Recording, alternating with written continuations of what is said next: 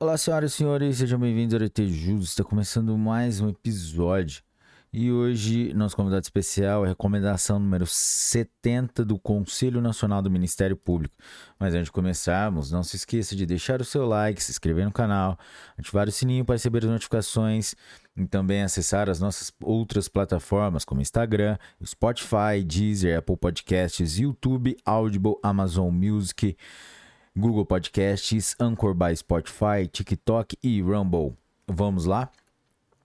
Recomendação número 70 do Conselho Nacional do Ministério Público.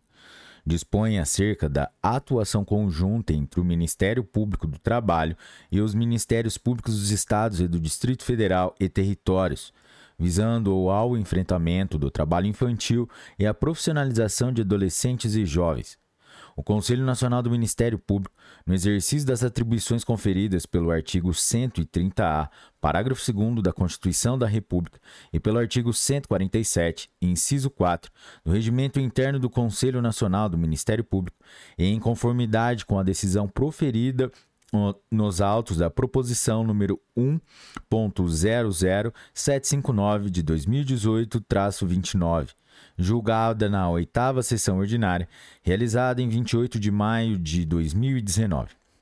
Considerando a Convenção sobre os Direitos da Criança e da Organização das Nações Unidas, ONU, aprovada pelo Decreto Legislativo número 28, de 14 de setembro de 1990, e promulgada pelo Decreto número 99.710, de 21 de novembro de 1990, Considerando a Convenção número 182 da Organização Internacional do Trabalho, OIT, aprovada pelo Decreto Legislativo número 178, de 14 de dezembro de 1999, e promulgada pelo Decreto número 3597, de 12 de setembro de 2000, que trata das piores formas de trabalho infantil e a ação imediata para sua eliminação cuja lista está regulamentada pelo Decreto número 6.481, de 12 de junho de 2008, lista TIP.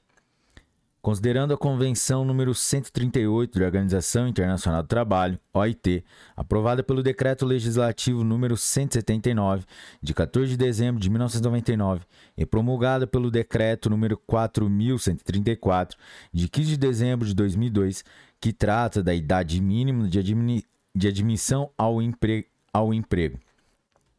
Considerando os artigos 5, 61 e 63 da Lei 8.069, de 13 de julho de 1990, Estatuto da Criança e do Adolescente, ECA, considerando o disposto no artigo 7, inciso 33 da Constituição da, da República, que proíbe o trabalho noturno, perigoso, insalubre a menores de 18 anos e de qualquer trabalho a menores de 16 anos, salvo na condição de aprendiz a partir de 14 anos.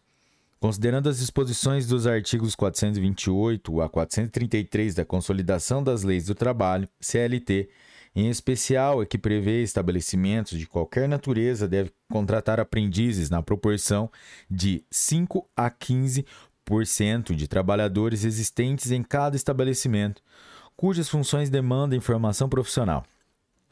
Considerando a Lei 11.180 de 23 de setembro de 2005, que alterou a idade para ser, aprendi para ser um aprendiz, alcançando os adolescentes e jovens de 14 a 24 anos incompletos, considerando o decreto número 9579 de 22 de novembro de 2018, que prioriza a inclusão de jovens e adolescentes em situação de vulnerabilidade ou risco social durante o processo de seleção de aprendizes, além de autorizar a realização de atividades práticas em entidades qualificadas de formação técnico-profissional ou em entidades condescentes de experiência prática, a fim de possibilitar o cumprimento de cota de aprendizagem por estabelecimento cujas peculiaridades constituam embaraço à realização de aulas práticas.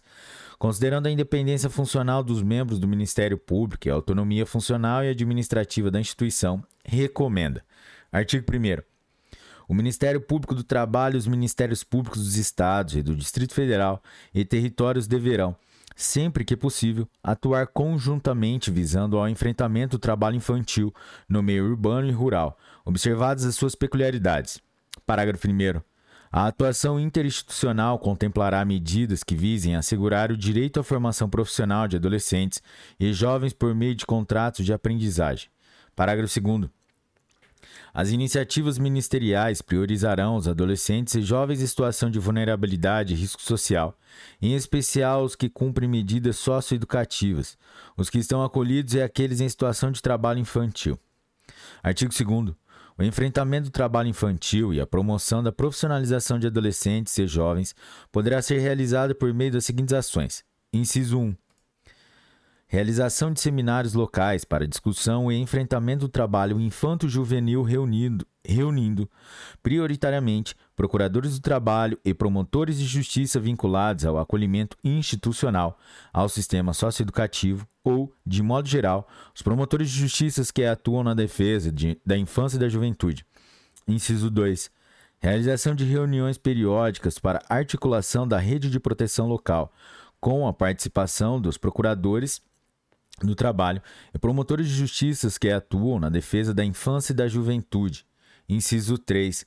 Constituição de grupos de trabalho locais que possam discutir e enfrentar a realidade do trabalho infanto-juvenil, considerando as particularidades da situação vivenciada no município ou região em questão. Inciso 4. A assinatura de termos de cooperação para a destinação de verbas oriundas de termo de ajuste de conduta e ação civil pública por parte do Ministério Público do Trabalho, com fiscalização pelo Ministério Público Estadual ou Distrital, voltadas a projetos vinculados à proteção da infância e da adolescência, entre outras questões que possam ser consideradas relevantes. Inciso 5.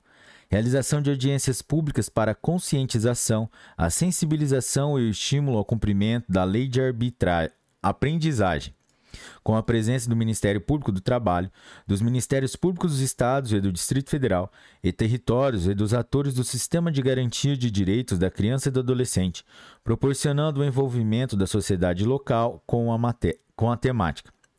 Inciso 6. Realização de campanhas institucionais de promoção do direito à profissionalização de adolescentes e jovens, visando a sua inserção em programas locais de aprendizagem voltados para o público em situação de vulnerabilidade social. Inciso 7. Execução de outras ações que possam decorrer dos espaços de diálogo interinstitucional elencados nos incisos anteriores. Parágrafo único. Quando a reversão da reversão de verbas compensatórias em proveito de fundo fundos de direito da criança e do adolescente. As unidades do Ministério Público observarão, sempre que possível, se o respectivo Conselho de Direitos da Criança e do Adolescente está em regular funcionamento, nos termos da lei. Artigo 3. Esta recomendação entra em vigor na data de sua publicação. Brasília, 11 de junho de 2019. Galera, chegamos ao final de mais uma lei e hoje uh, foi a recomendação número 70.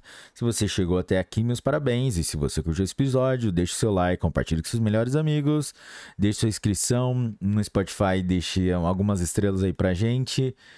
E é isso aí, galera. Bons estudos, um forte abraço e tchau!